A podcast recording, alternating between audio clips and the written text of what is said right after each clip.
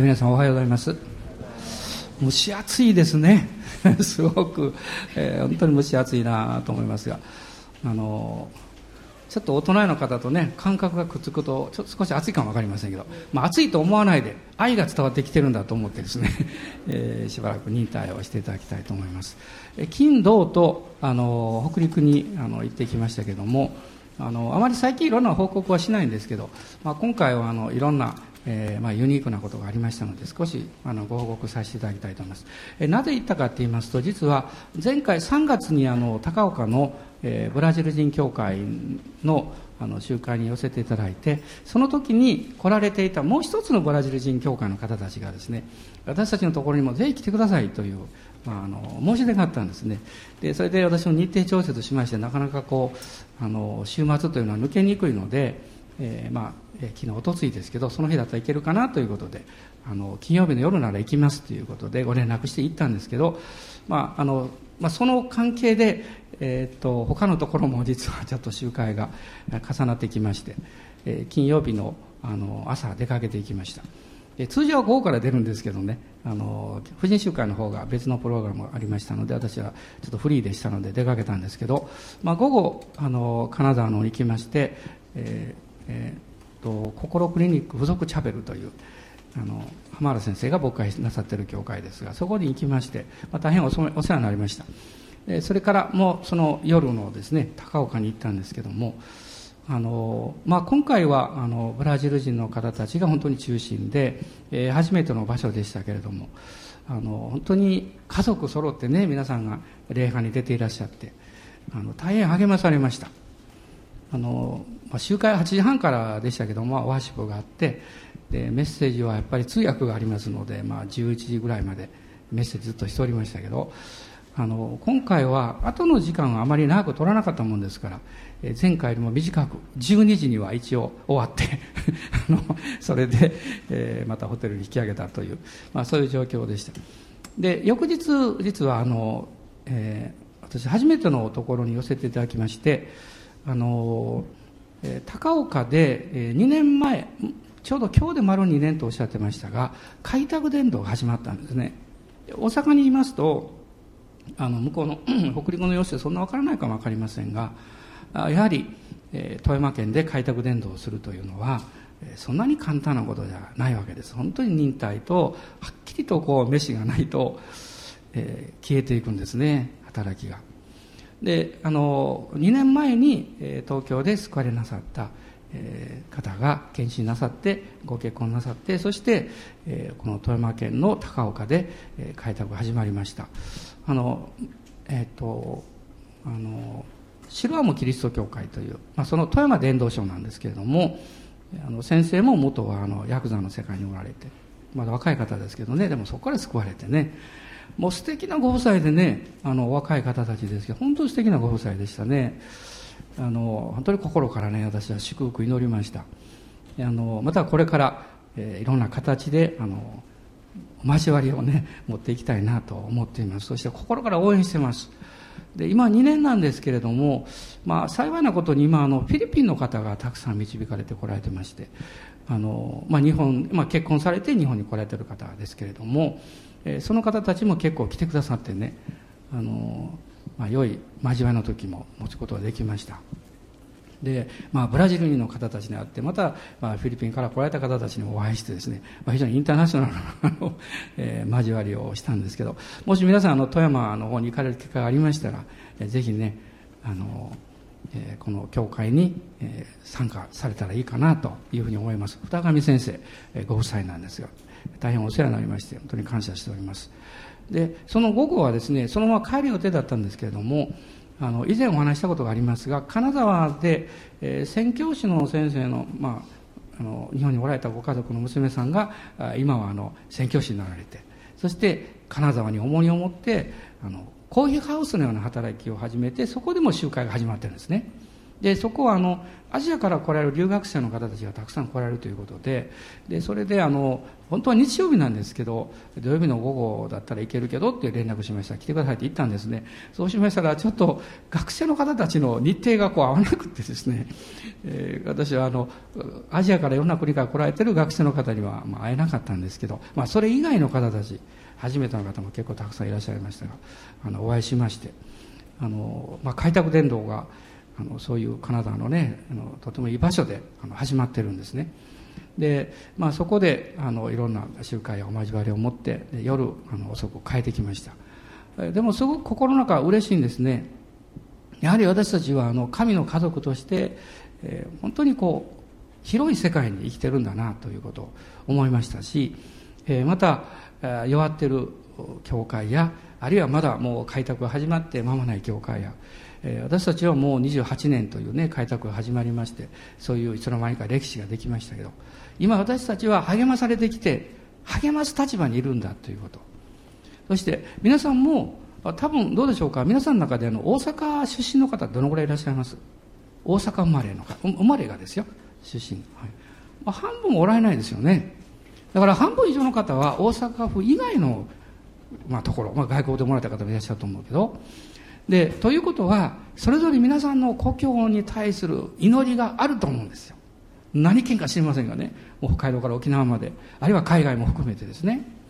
で、特にあのアジアはもう今近いですからね。もう隣のような感じですけど。私たちはそれぞれ自分の生まれ故郷、えー、あるいは育ったところ、そういう場所のため祈っていかないといけないなと思います。もうそうすることによって一つの教会であってももう日本全体のために祈ることできると思いますよ。ね、日本全体のために、えそして、えそのところで働きをなさっている先生方や宣教師の方たちのために私たち何かの形でね支援をしていければ本当に幸いだと思っています、まあ、私たちはあまり積極的にブランチをたくさん作ろうとかそういうふうに考えていませんけれども、まあ、今でも4箇所のブランチがありますけれどももう本当に神様の導きの中で生まれてきたわけですが、まあ、逆にですねえー、もっともっとあのいろんなところ教会のないところに、えー、教会を作らなきゃいけないなというチャレンジを受けてあの変えてきました。どうぞ皆さん大人の方は祝福してください、えー、あなたもイエス様を信じてよかったですねと、えー、どうぞおっしゃってどうぞごご挨拶なさってください。いや、私まだ信じてないんですけどと言われたら、そういう方おられたら、もう今この際信じてください。この際はっきりね、受け入れてくださったらいいと思います。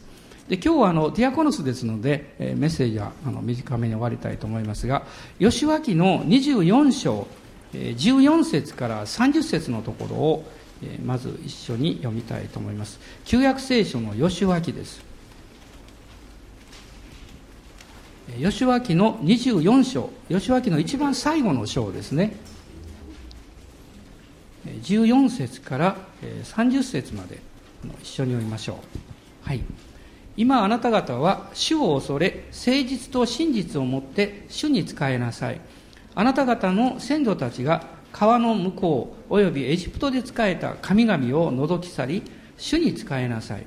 もしも主に仕えることがあなた方の気に入らないなら川の向こうにいたあなた方の先祖たちが仕えた神々でも今あなた方が住んでいる地のエモリ人の神々でもあなた方が使えようと思うものをどれでも今日選ぶがよい私と私の家とは主に仕える。すると民は答えて言った。私たちが主を捨てて他の神々に仕えるなど絶対にそんなことはありません。私たちの神、主は私たちと私たちの先祖たちをエジプトの地、奴隷の家から導き上られた方、私たちの目の前であの数々の大きな印を行い、私たちの行くすべての道で私たちの通ったすべての民の中で私たちを守られた方だからです。主はまたすべての民、この地に住んでいたエモリ人をも私たちの前から追い払われました。私たちもまた主に仕えます。主が私たちの神だからです。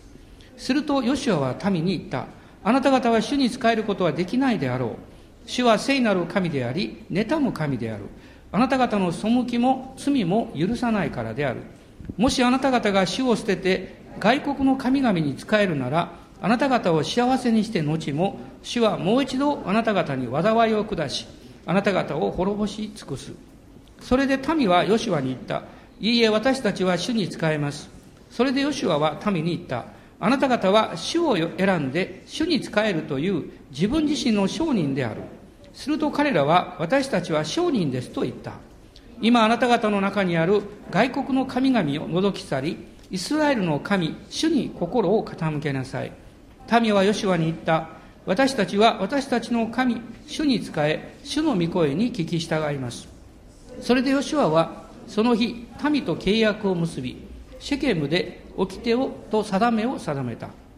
ヨシュアはこれらの言葉を神の立法の書に記し、大きな石を取って主の聖女にある樫の木の下にそれを建てた。そしてヨシュアは全ての民に言った。見よこの石は私たちに証拠となる。この石は主が私たちに語られた全ての言葉を聞いたからである。あなた方が自分の神を否むことがないようにこの石はあなた方に証拠となる。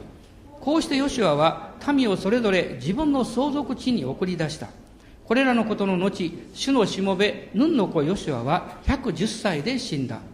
人々は彼をエフライムの産地、ガーシュの北の山の北にある彼の相続の地境、ツィムナテセラフに葬った。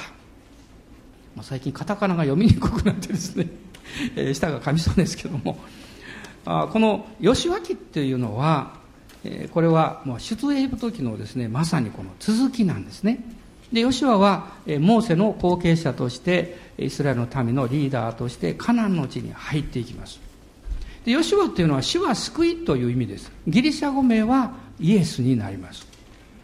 で彼はエフライム族の出身だと書かれています。エフライム族というのはヨセフの息子ですね、えーマナセとエフライムという2人の息子をヨセフはエジプトで産みますがその2人の息子たちが大きな部族になります。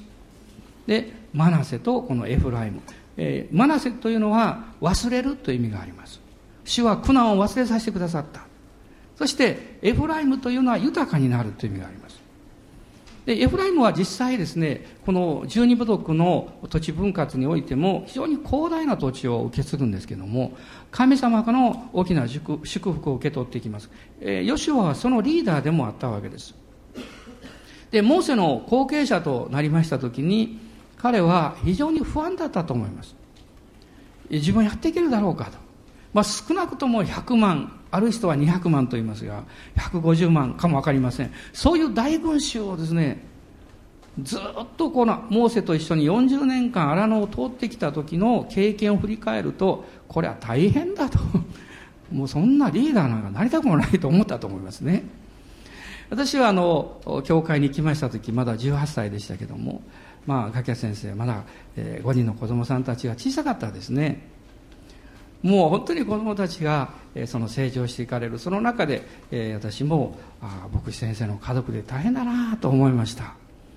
祝福されています。恵まれています。でも実際は大変なんですね。そういう生活を時々見せていただきながら私は尊敬しましたけれども私は牧師にはちょっと無理だろう。これはもうなれないだろうと思っておりました。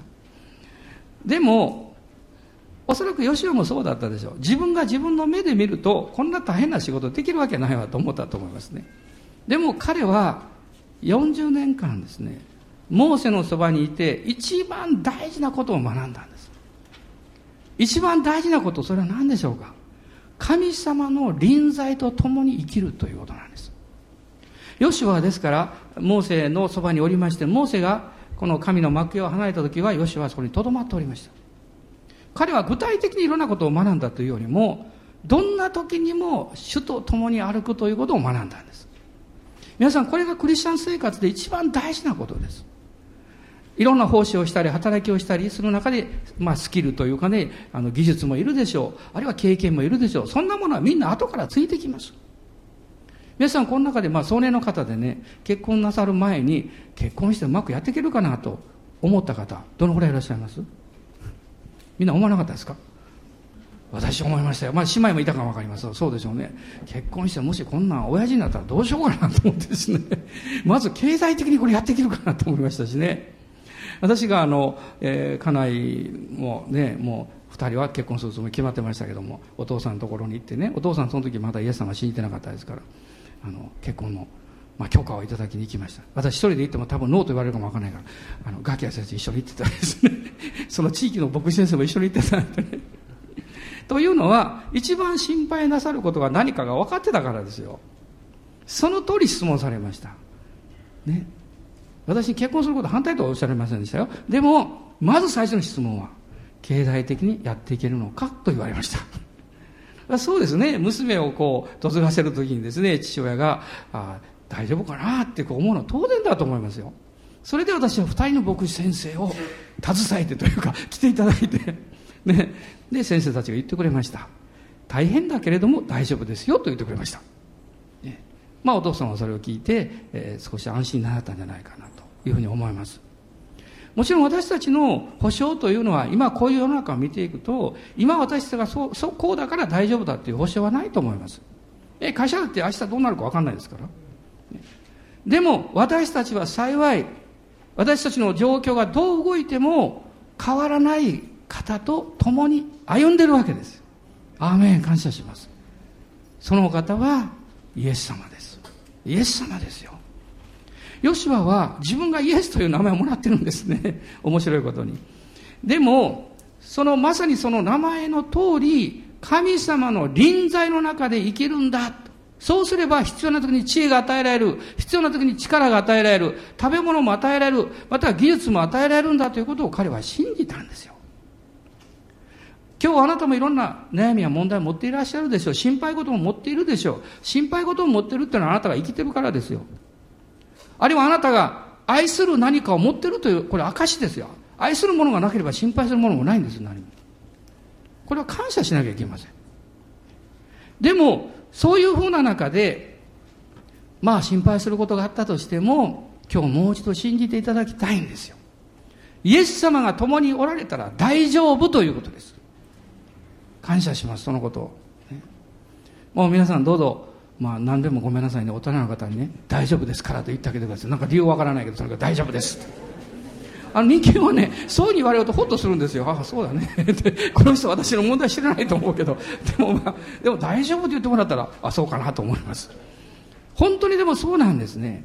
そしてヨシュアは、イスラエルの民を、この、えー、ヨルダン川を渡ってこのエジプトからこう約束の地に入れていってですねそこに連れて行ってああ物事が全てうまくいったなってそんなんじゃないでしょそこから戦争が始まるわけですよヨシアは6年間戦争をし続けますそして31の、まあ、小さな王様たちに勝利をしていくわけですよそして戦争が終わったら今度はですね、土地分割が始まるわけです。もう神様から聞いて、この部族にはこの領域を与え、そしてこういう領域を与え、ね、こういうふうにやっていきます。そして彼は、110歳で死んだというふうに書かれておりますね。110歳。まあ今だと110歳、まあ長寿を全うされましたね。すごいですね。でも聖書の世界から言ったら彼のまあお父さんやおじいちゃんのことを考えると短いですね110歳は。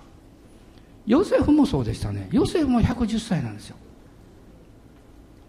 そしてこのヨシュアの人生を考えると少なくとも前半は奴隷生活、ね、そして40年の荒野生活。そして6年間の戦争も、えー、カナの地に入ってこの25年間ですね彼はリーダーとしてもう苦労して苦労して苦労していくわけです。少なくとも彼は荒野と約束の地に入った25年間65年間はまさに苦難の連続ですよ。その前も実は奴隷の立場ですからこれ大変だった。私は時々思うんですね。私ももう60過ぎましたからね。思うんですよ。人生っていうのはどう評価するのかな？と思うんですね。もし、イエス様を知らなければ、神の計画と導きが私の人生にあるということを知らなければ、自分がどういう経験をしたか、何ができたか、これからどういう生き方ができるのかということによってしか、人生の評価はできないんですよ。でも私たちは、もっと大事な自分の人生を評価する基準を持ってるんです。救い主と出会い、救い主と共に歩み、そして私たちは栄光から栄光に変えられて、やがて天国に、御国に帰っていくんだという、この壮大なスケールですよ。壮大なスケールですよ。あの、えー、最近話題になったもうちょっと時間が過ぎましたけどあの何だったっけ？あレッドクリフという映画ありましたね中国のねあれはいいさもう非常に見事な作品ですね。非常に美しく仕上げてる作品ですね。私映画なんてのは2度も3度も見ませんけどねあの幸いテレビでやってたのを録画してですね。23回見ましたあれだけはね。私それ見ながら思ったんですね。まあやっぱり中国は壮大だなってスケールも映画もね思いましたね。でも天国はすごいよと思いました。どうですか？天国はすごいですよ、天国行ったらくっちゃねくっちゃねすると思わないでくださいよそんな暇でしょうがないですよそんな退屈な世界だったら行きたくないですよ天国はもう神様を心から礼拝できるんですよ心から礼拝できるんですよもう内側から喜びが溢れてくる。神様の臨在の中に、私がもう、もうね、この地上で、まあ経験する、ああ、主の臨在に恵まれて触れられてよかったなと思う。もうそのですね、もう何千倍かわかんない。そのすごすごい臨在の中で毎日過ごせるわけです。これを素晴らしい約束があるんですね。まあ、うなずいてる方は、そうだね、そうだね、と私も時々そう思うんですよ、と思ってるんだと思いますけどね。で、ヨシュアは、やっぱり地上にいる間は、まあ、年を取るわけですよ。で23章、この1章前ですけど、の一節を見ますと、ヨシュアは年を重ねて、え老人になっていたとこう書かれています。ヨシュアは年を重ねて老人になった。その時に神様がおっしゃったんです。リーダーたちを集めて語りなさい。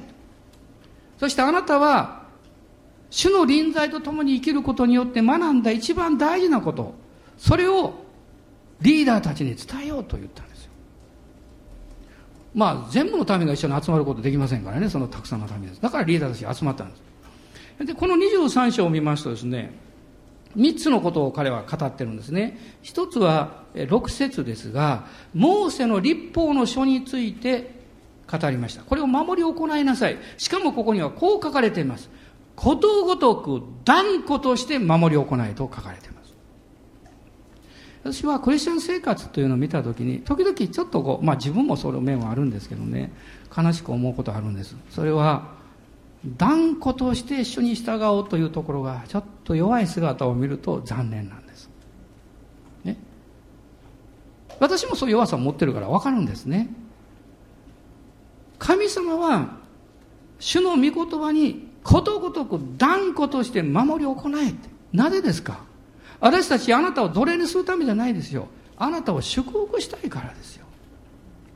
あなたも家族の中で友達の中で、ね、あるいは子供たちにこれはこうするんですよって、これは守るんですよって、きっと小さい子供たちが小さい頃教えたことあるでしょう。それは縛るためじゃないですよ。守るためなんです。でも、言われた側は、そのありがたさを理解しないと、それは何かルールに聞こえてくるわけです。ね。要するに立法主義です。やらなきゃいけない。守らなきゃいけないと思ってしまう。年を重ねて理解できる一つのことはですね、ルールの大切さだと思います。というのはそのルールの背後には、益になる何かがあるわけです。若い時はルールしか見えないから、自分の人生が縛られるんだと思ってしまう。でも、あ、そうなんだと。そのルールの後ろには実は何か大切なことがあるんだって。それを受け取るためにそれを守らなきゃいけないんだということに気がつきます。あなたが聖書を読み、御言葉に従うということは、実は神様の祝福を受け取るためなんですよ。あなたがそのように従わなかったらそれを失ってしまうんです。天国に行けなくなるわけじゃありませんよ。それは大丈夫ですよ。イエス様信じてんだから。でも、神様の豊かさを経験するという点においてあなたは大きな損失を被りますよ。あの、まあ、ご一兄弟がね、徳山兄弟、あの、よくおっしゃってましたね、話してると。先生、私はね、まあ、クリスチャンとしてはあまり意味本じゃないけどね、って言って。でも、礼拝だけは守るんだって言ったんです。私はその言葉を何度も聞きましたよ。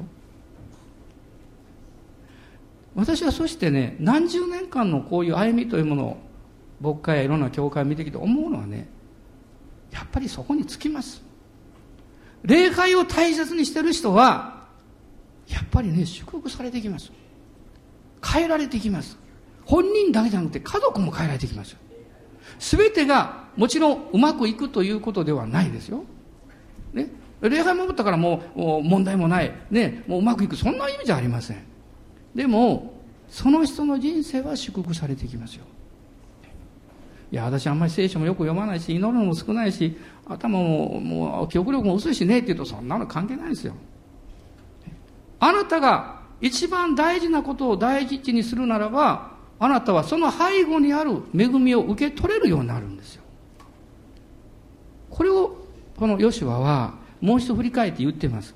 そして11節を見ると、11節には、あなた方は十分に気をつけてあなた方の主を愛しなさいと言ってます。これも面白いですね。十分に気をつけて愛しなさいと言ってます。ただ愛しなさいと言ってません。気をつけないと、あなたの愛を奪う者がやってくる、この世の中から、あるいは必要という形をとって、ある時はあなたのやりたいことという、そういうあのチャンネルを通って、イエス様、神様を愛する愛を奪おうとしてやってくる。例えば、ある時代というのは、何をしようかと一生懸命いろんなことを探す時代があると思います。しかし、だんだんだんだんと経験を経て、またいろんな関わりが増えてくる、まあ年齢が重なるとですね、何をしようかではなくて、何を選ばなきゃいけないかという時代に入ってきます。あまりにもやるべきことや責任が増えてくるからです。ね、選ぶということ。このことについてヨシは言ってるんですよ。十分に気をつけなさいと。ね、十分に気をつけなさい。そして、23章の14節を見ると、この14節の内容というのは、まあ、これはまとめて言いますとですね、主のご誠実をいつも覚えなさい。神様は真実な方だということを覚えなさい。ということを言ってます。まあ今日は24章を読んだらなんで23章ばかり話すんですかと思ってるかもしれませんが、実はこの23章の内容が、この24章の中でもう一度、実は繰り返されてるんですよ。この24章の中に、ヨシュアがもうこの地上から去っていく最後の言葉、進めとしてリーダーたちに対して、またリーダーがそれを伝えるわけですけども、チャレンジを語ってます。この24章の一節、まず一つのことですね。一節読んでください。ヨシュアはイスラエルの全部族をシェケムに集め、イスラエルの長老たち、その頭たち、裁き司たち、司たちを呼び寄せた。彼らが神の前に立った時。彼は最も大事なことをここで言っています。神の前に立て。どんな時でも神様の臨在のところに来なさいと。大事なことであればあるほどあなたが先に決めるんじゃなくて神様の臨在の中に来てから祈り決めなさいと言ってます。これは同時にシェケムに彼はリーダーたちを集めましたが、このシェケムというのはアブラハムがイスラエル約束の地に入った時に最初に行った場所です。シェケムというのは、英語でショルダーという意味があります。肩という意味です。つまり霊的な荷を担っていくところ、中心のところです。アブラハムが最初に、まだアブラムの時代にそこで祭壇を築いたわけです。そこに集めました、ヨシュアは。初めの愛に帰らせたわけです。私たちはどんな時にも神様の臨在に自分が戻る、その一番の助けは何でしょう？それは救われた時のことを思い起こすことだと思います。自分が救われた時のことを思い起こす時に、初めの愛に帰っていきます。初めの愛に帰った時に神の臨在に戻っていきます。ヨシュはそこに民を集めて神の前に立たせました。なぜならば、その神様の臨在の中に立った時に、主の御声を聞くことができるからです。この24章さっき読みましたけれども、24章の24節の中にありましたね。主の御声に聞き従いますと言ってます。あなたが初めの愛に帰らない限り、主の臨在の中に帰らない限り、あなたが決めること、あなたが考えることは、あなたの知恵であり、あなたの思いであり、あなたの願いです。これはどんな人も同じですよ。そして一つのクリスチャンの恐れというのは、自分が決めて考えていることを変えてほしくないので、変わりたくないので、イエス主は信じているけれども、主の臨在の中に入ろうとしないということです。私は初めの頃分かりませんでした、クリスチャンになった頃。どうして人々はイエス様を信じて素晴らしい、この本当に変えられていくという人生に入らないのかなと思いました。そのうちにだんだん疑問を持つようになりました。いや、待てよと。救われたクリスチャンも変える変えられることを願っているんだろうかと思うようになりましたそしてまあクリスチャン生活が積み重ねられるについあの重なってですね経験が豊かになればなるほど主に聞いて何かを決めていくよりも自分の経験と状況を照らし合わせて物事を決めていくということが多くなってくる。そこに盲点があるなというふうに思うようになりました。でも初めの愛に変えるっていうのはねへりくだらないと絶対できないんですよ。ある時何か決めて私あの時あ決めたんだ。だから私もこれで行くんだって。なんと人は頑固なんでしょうなんと人の心というのは自分を押し出していくんでしょう霊的だと言いながら霊的な中に自分の決めたことを変えようとしないんですまあもちろん皆さん、これを皆さんだけ言ってるわけじゃないですよ。自分のことも考えながら言ってるんですよ。そういうものがあるということを発見してるから言ってるんです。でも、もしそれを続けていくならば、そのことによって失うことが多いということをいつか発見するでしょ。だって私たちは、普通の人もそうですよ。5年経ち10年経ったらね、その過去はもう戻ってこないんですよ。今更言ってもおかしいですけど、あと10年若かったらねと最近思うことがありますその年齢の時にやりたかったことを私は十分やれなかったなと思うからなんです皆さんもおそらくそういう気持ちあるでしょうでももうそれは返ってこないんですよ埋め合わせすることなんか知ってる暇ないんですよ今大事なことは今私が今あなたが主の前にできることを選び取らなきゃいけないっていうことですそうじゃないですか過去いくら後悔したって時間の無駄です、そんなものは。将来思い患っていたとしても、それは時を失うだけです。しかし、今できることがあるその第一のこと。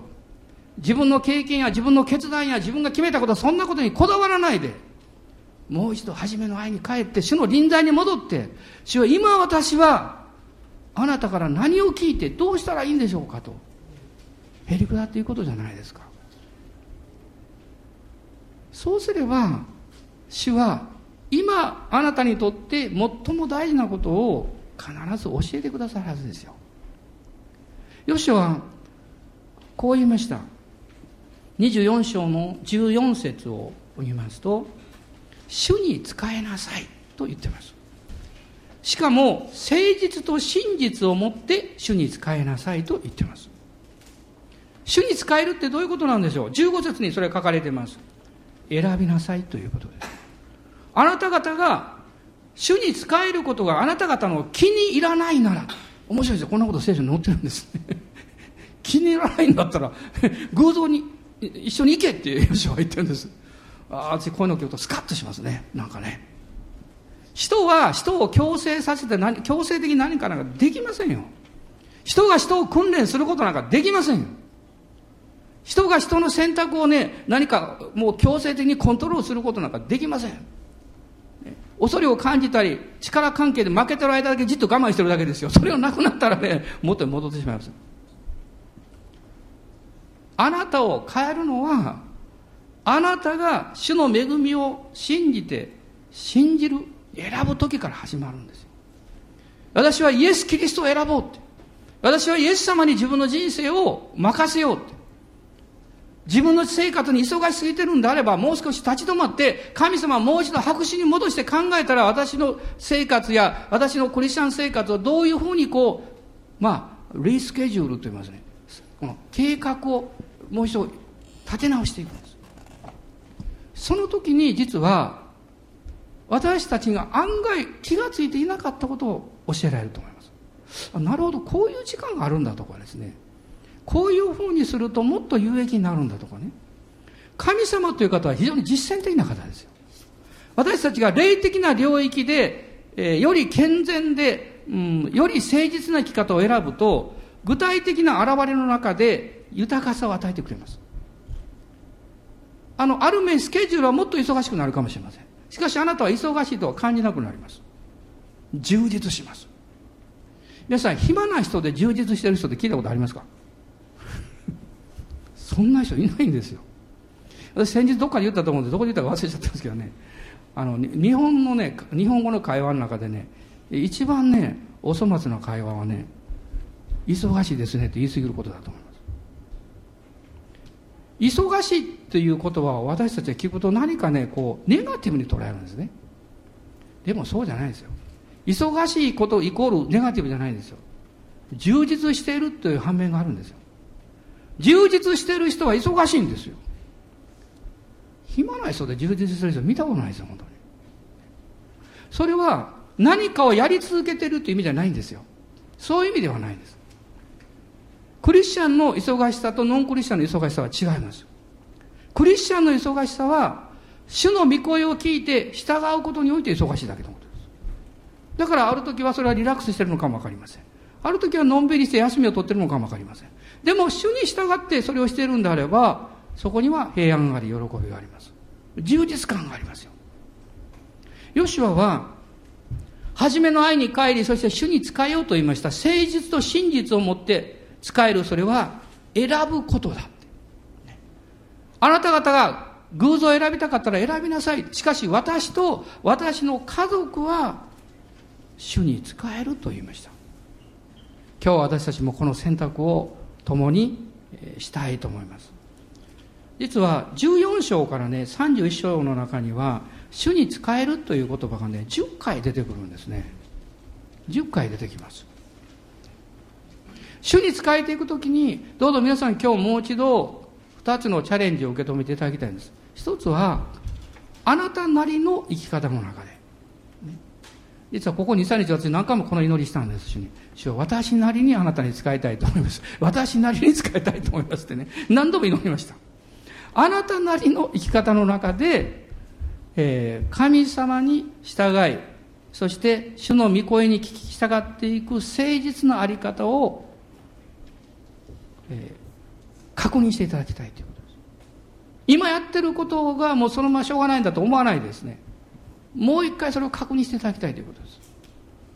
そしてもう一つはそのために、あなたの生き方ややり方や考え方やあなたのスケジュールを変えること、変えられることを恐れないということですよ。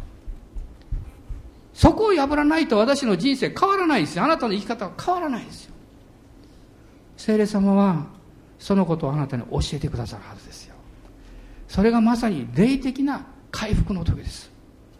新しいことが起こる時です。暑いですね。今日なんか妙に暑いねこれ。皆様暑そうだけどなんでこれクーラー効いてないですかね。暑いですけどね。でも内側から暑くなりましょう。どうせ暑くなるんだったら。もう外が暑い。あでも心冷えてるもんな。っ てそんなんじゃなくてね。あの内側から燃えてね。あなたのそばにいるとクーラーの代わりになるよって言われたら最高最高で最悪ですよこれ本当あなたのそばに近づくとスーッと冷えてくるからねとか言ってそんな風にならないでくださいよ。あなたのそばにいると、引いている私の霊も燃えてくるんですって。私の冷めてる信仰が燃え上がってくるんですって。私の何かもう生ぬるくなってる信仰が破れてくるんですよって。そうなりたいですね。雨でしょうか？ね、立ってください。立ち上がりましょう。今、回復の時という賛美を、の賛美したいと思いますけど、あ何の、何の回復はいるんでしょうかね、今日はあなたにとって。もう一度スケジュールをやり直す回復かも分かりませんあなたの献身神様の前における献身を確認する回復かも分かりませんあるいはあなたの礼拝の姿勢を回復しなきゃいけないのかも分かりませんあなたの心があなたの口よりも先に整えられるようにあなたの思いがあなたの何か何をやろうとしているかということよりも先に神様の前に健全にされるように。主は私たちを豊かに顧みてくださる方です。アーメン。今一緒に賛美しましょう。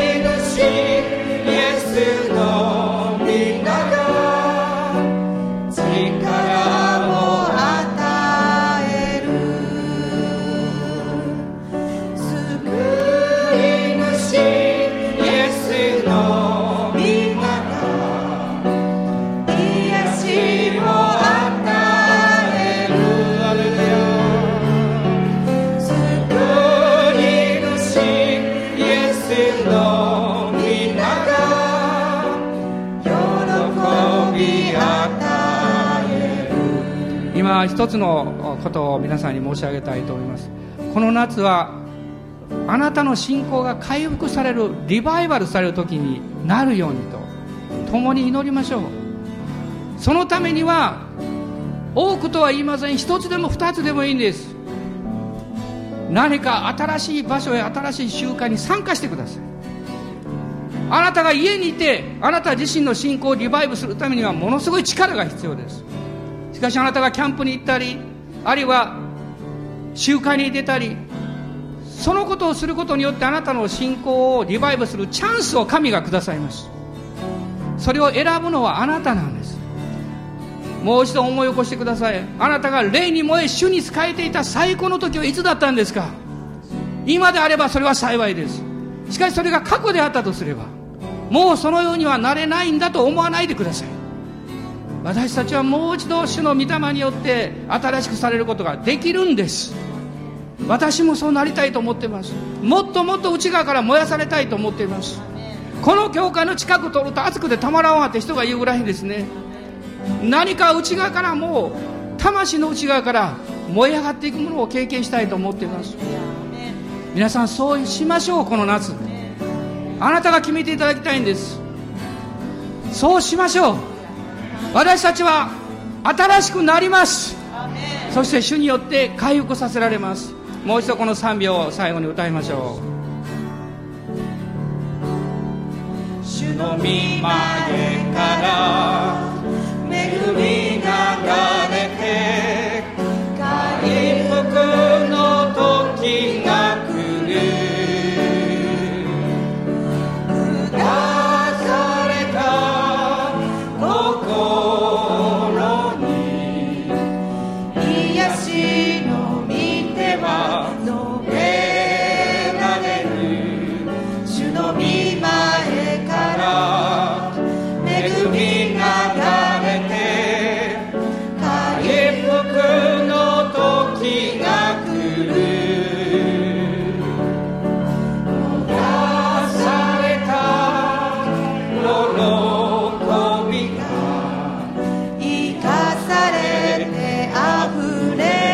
私たちは主に使います。